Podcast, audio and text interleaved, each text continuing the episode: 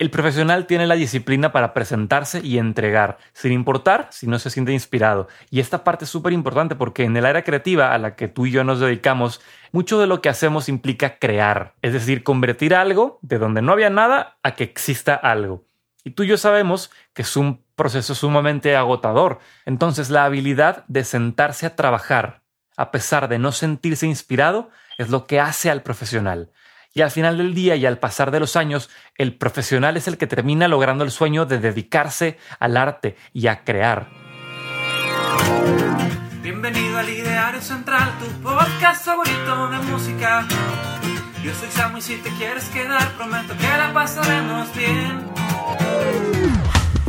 Si quieres saber sobre composición, cómo usar letra y acordes en una canción, o tal vez quieres saber un poco más de la industria musical actual. O tal vez tienes una banda y ya no sabes cómo hacerle para que la lana caiga. Si algo de esto te interesa, te puedes quedar. Te puedes quedar. Al ideario central. El ideario central. Tu podcast musical. Hey, ¿cómo estás? Yo soy Samuel Gómez, pero porfa dime Samo. Y con este podcast busco inspirarte a crear y seguir tu pasión. Porque realmente creo que vivimos en la mejor época para dedicarse a la música y empujar las fronteras de lo que se está haciendo en la industria actualmente. Hoy es miércoles y es el tercer día de esta miniserie de cómo dedicarse a la vida creativa. Si vas llegando al podcast apenas hoy, te sugiero empezar por el episodio 1, el de este lunes, el de cómo empezar con lo que tengas para que puedas seguir la secuencia de esta miniserie desde, desde hoy hasta el viernes. Te cuento además que hoy estoy muy contento de platicar contigo por dos razones. La primera es que el tema de hoy es el centro y es como la piedra angular de toda esta miniserie. Eh, siento que realmente sobre estos hábitos se construye todo lo demás que hemos platicado. Y la segunda razón es que hoy es mi día favorito de, todo el año. Eh, hoy es mi cumpleaños y justo esa fue la excusa para publicar esta miniserie en esta semana, poder celebrar contigo compartiendo las ideas que he aprendido en mi camino creativo y musical. Posiblemente mi mejor regalo es que tú que escuchas el podcast, algo de lo que te digo te haga tomar una decisión que mejore tu vida creativa. Así que de nuevo, gracias por estar aquí y vamos a empezar. Hey, Samo del futuro aquí. Acabo de volver a escuchar este episodio y te pongo, te pongo un reto. Si le quieres agregar un elemento interesante y te quieres divertir mientras escuchas, te reto a que te prepares tu bebida favorita en mi honor y des un trago o si andas este, valiente, un shot cada vez que en este episodio diga la palabra profesional. Luego me cuentas cómo te va. Seguimos con el episodio. ¿Qué diferencia a un amateur de un profesional? ¿Es un título de alguna universidad muy nice? Eh, ¿Es lo caro del instrumento que tienen y que usan? ¿Serán todos los aparatos que tienen en su estudio? ¿Por qué pasa que a veces nos topamos con personas que nos inspiran a ser mejores creativos y por el contrario hay otras con las que no queremos volver a trabajar nunca? ¿Qué tienen estas personas inspiradoras que los haga diferentes y por qué sus carreras despegan tan rápido y posiblemente tú sientes que la tuya no? ¿De dónde sale esta gente pro? Fíjate que por mucho tiempo me hice esta pregunta, sobre todo cuando estudiaba, y me frustraba mucho sentir como ese gap, ese, ese vacío eh, entre el punto A y el punto B, esa diferencia entre donde yo estaba y donde quería estar. Cuando era estudiante empecé a notar eh, la diferencia entre estos dos grupitos muy, muy marcados de personas. La gente que pone excusas y la gente que se hace responsable de sí misma. Yo creo que a todos nos tocó conocer a estos dos tipos de alumnos en la escuela. Y estoy seguro que sabemos a cuál tipo de persona le terminó yendo mejor en la vida, ¿no? Con el tiempo y con la observación me di cuenta que al profesional no lo forma ni su título, ni sus conexiones, ni lo caro que sea su gear sino que todas estas cosas son consecuencias. Cuando demuestras que puedes ser un profesional en lo que hagas, entonces te gradúas. Cuando demuestras que eres un pro, empieza a ocurrir este efecto bola de nieve del que te hablaba ayer. Cuando demuestras que eres pro, entonces naturalmente empiezas a subir la calidad de tus herramientas porque cada vez tienes que elevar la calidad de tu trabajo. Así que, después de plantear todas estas preguntas, vamos a juntos intentar aterrizar cómo alguien se vuelve profesional. Yo creo que lo que hace al profesional es que el pro se presenta a trabajar sin importar la circunstancia, incluso a pesar de sus propias excusas. El profesional tiene la disciplina para presentarse y entregar, sin importar si no se siente inspirado. Y esta parte es súper importante porque en el área creativa a la que tú y yo nos dedicamos, en la creación musical, en la producción, en todo, mucho de lo que hacemos implica crear, pues, pues por algo se llama creatividad. Eh, es decir, convertir algo de donde no había nada a que exista algo. Y tú y yo sabemos que es un proceso sumamente agotador. Y aunque se vuelve más fácil entre más lo hagas porque vas agarrando inercia, la realidad es que para cada proyecto vuelves a empezar desde cero, porque como te decía, tienes que llevar de cero a uno. Por ejemplo, terminas de una canción, para la siguiente canción no puedes partir del mismo lugar, ni del mismo sentimiento, ni de la misma temática, posiblemente ni siquiera del mismo instrumento. O sea que no puedes usar plantillas como para acelerar el trabajo o arrancar con ventaja. Tienes que volver a empezar de cero. Entonces la habilidad de sentarse a trabajar, a pesar de no sentirse inspirado, es lo que hace al profesional. Y al final del día y al pasar de los años, el profesional es el que termina logrando el sueño de dedicarse al arte y a crear Justo ahí está la diferencia. El profesional entiende que su creatividad y su arte son su trabajo y se los toma como tal. Y a todos nos gusta rodearnos y trabajar con gente profesional porque sentimos que podemos confiar en ellos y no vamos a ser decepcionados, porque sabemos que cada proyecto que le encarguemos va a suceder en tiempo y forma. Ahora, lo mejor de este concepto de volverte profesional es que no es un tema de elitismo, es de los pocos temas donde no solo quienes tienen acceso a educación y a recursos pueden convertirse en pros. Incluso me atrevo a decir que ni siquiera tienes que ser extremadamente talentoso, solamente lo suficiente, y después trabajar mucho. Entonces, para fines de este episodio, vamos a definir el ser profesional como alguien que tiene la madurez y disciplina para presentarse a trabajar y cumplir con su palabra tanto durante el proceso como al final durante el entregable. ¿Te fijaste cómo en esta definición no se menciona el talento? Porque el talento no es parte de la ecuación. Ahora, no me malentiendas. Obvio, obvio, necesitas tener talento, porque el talento sí existe y es importante, pero puede haber mucha gente talentosísima y que sigue comportándose como un amateur. Más bien me refiero al talento malentendido como esa ventaja que algunos tienen al nacer y que si tú o yo no la tuvimos, entonces, ay, es que ya no puedo lograrlo porque no soy talentoso. Claro que no. El talento sí te da una ventaja, pero el trabajo que después haces con ese talento es lo que marca la diferencia. Esa excusa de que es que yo no tengo talento, pobre de mí, pudiera ser la primera causa de muchos sueños incumplidos, eh, porque la gente se dice eso a sí misma y se lo creen. Pero como te decía, ser profesional tiene más que ver con toda la ética de trabajo con la que vistes tu talento y tus habilidades. Te pongo un ejemplo con un cuento que seguro conoces, el cuento de la tortuga y la liebre. ¿Qué pasó en el cuento? La liebre sabía que era buena, sabía que era capaz, sabía que era veloz, sabía que era talentosa. Y además, sabía que prácticamente no tenía competencia porque la tortuga encima era lenta. Entonces empieza la carrera, toma ventaja, luego se relaja y se queda dormida.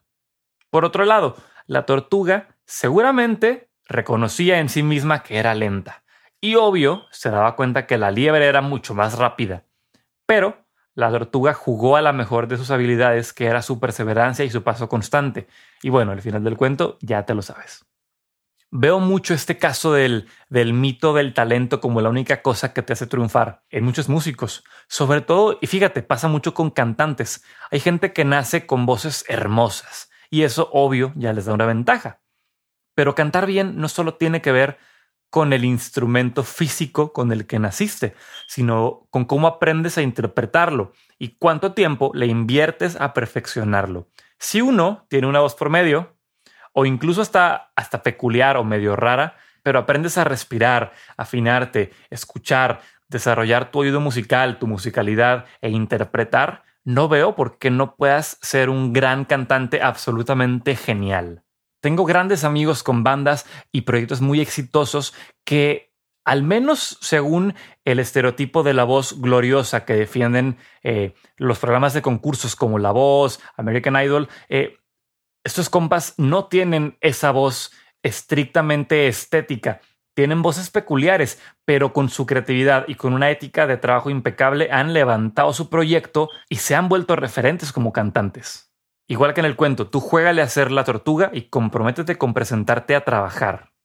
Otro punto importante es que el profesional se hace responsable y no tiene tiempo para excusas, ni para darlas ni para recibirlas. El pro resuelve los problemas y entrega más de lo que le pidieron.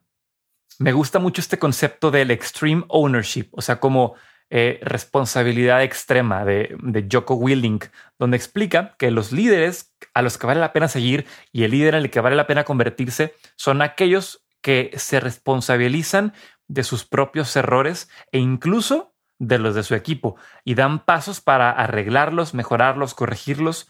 Y lo mejor de esta idea es que aunque a veces admitir que te equivocaste te puede meter en problemas, también te genera mucho respeto y mucha credibilidad. Creo también que otro punto muy importante que distingue a la gente profesional de los amateurs es que se están constantemente reinventando.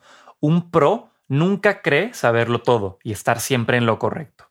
Estas personas están siempre revisitando sus supuestos y actualizándolos. Todo lo que crees que sabes, revísalo. Y se vale cambiar de opinión si, si estabas equivocado. De hecho, el viernes te voy a hablar sobre, sobre la importancia de aprender y de enseñar, pero tiene que ver con todo esto de estar constantemente revisando tu suelo y asegurándote de que estás parado sobre roca y no sobre arena. Por último, te doy tres consejos sobre cómo volverte un creativo profesional al que la gente quiera acudir.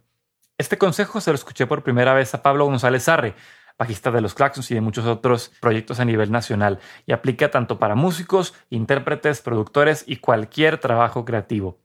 Primer punto. Domina al derecho y al revés tus herramientas. Esta parte se liga con el tema del talento del que hablamos, eh, o más bien de un talento desarrollado. Si eres guitarrista, tienes que tener tu tono muy bien cuidado, muy bien entendido, ser ser versátil con tu sonido, igual si eres bajista, si eres pianista eh, o tecladista, igual y también tienes que saber mucho sobre síntesis, sobre cómo diseñar eh, sonidos, cómo programarlos. Si eres productor, ni se diga, tienes que conocer al derecho y al revés tu software, tus plugins, eh, tus audífonos, el, cuarto en el que mezclas. O sea, esta, es que esta parte del talento es un given. O sea, si la, si la gente te busca para una actividad creativa, ya sea como compositor, productor, ellos ya dan por hecho que eres bueno en lo que haces. Esa parte ya, ya, ya ni siquiera es como, ay, felicidades. O sea, no, por esa parte ni siquiera te mereces un premio. Se asume que eres bueno. Ahora quiero aquí hacer un paréntesis. Este punto de dominar tus herramientas tiene otro lado y es que posiblemente no necesitas más herramientas que las que ya tienes. Hay quienes dicen, no, este, cuando yo tenga eh, tal plugin o cuando tenga tal software o, cuando tenga tal computadora o tal instrumento, voy a ser mejor. Pero no, porque, porque quien hace música son las personas, no las máquinas. Entonces, este punto más bien se refiere a que lo que tienes lo sepas usar muy bien y posiblemente cuando, cuando ya agotes las posibilidades, ya sea tiempo de dar un upgrade. De nuevo, esto puede o no aplicar para ti, pero jamás va a ser una excusa decir, es que, es que como no tengo tal, tal instrumento o tal eh, cinte o tal nada, muy seguramente las herramientas que tienes ya son suficientes para ti, solo hace falta dominarlas. Entonces, punto número uno, conoce muy bien tus herramientas. Punto número dos, sea alguien con quien quieras trabajar.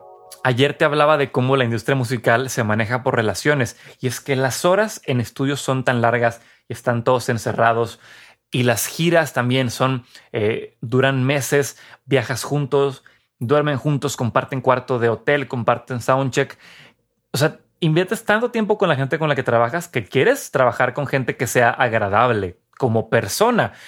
El punto pasado era sobre tus habilidades. Este punto es sobre la persona que eres. Y ahí toca revisar el ego propio. Me ha tocado ver una infinidad de músicos que son súper buenos en lo que hacen, pero se les sube y se vuelve insoportable trabajar con ellos. Asegúrate de nunca estar en ese lugar.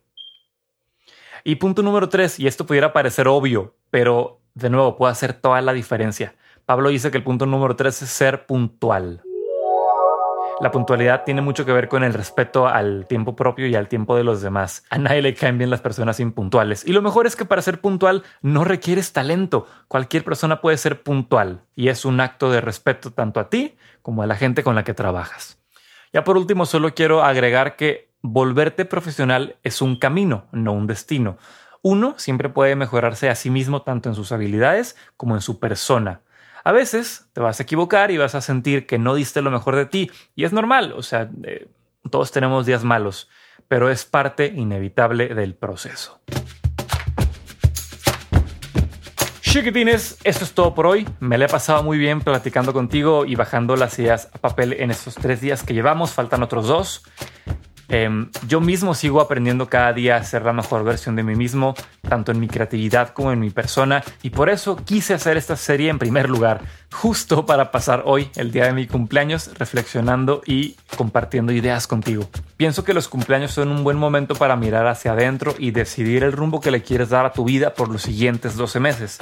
Em, te comparto, yo mismo me estoy proponiendo ser más ágil en mi proceso de, toma de decisiones al, momento de crear, eh, no tener tanto miedo a equivocarme o a poner una idea en la mesa y que sea eh, rechazada, porque eso puede doler, pero vale más jugar tus cartas. Igualmente, ya no dudar sobre si publicar un episodio del podcast o hacer algo porque no le vaya a gustar a la gente eh, y más bien reconocer que todo lo que haga me tiene que gustar a mí en primer lugar siento que si no respeto eso de que primero me tiene que gustar a mí, entonces estoy como creando un personaje eh, de mí mismo y de todo lo que hago.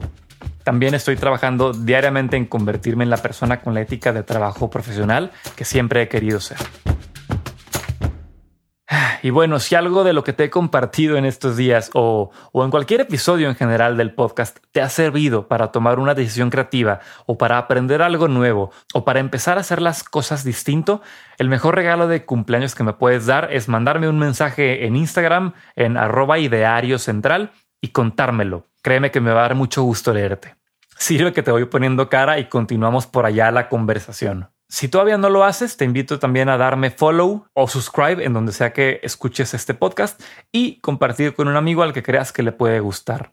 Te veo mañana para platicar sobre cómo volverte único en lo que hagas. te mando un abrazo. Gracias por escuchar. Oh,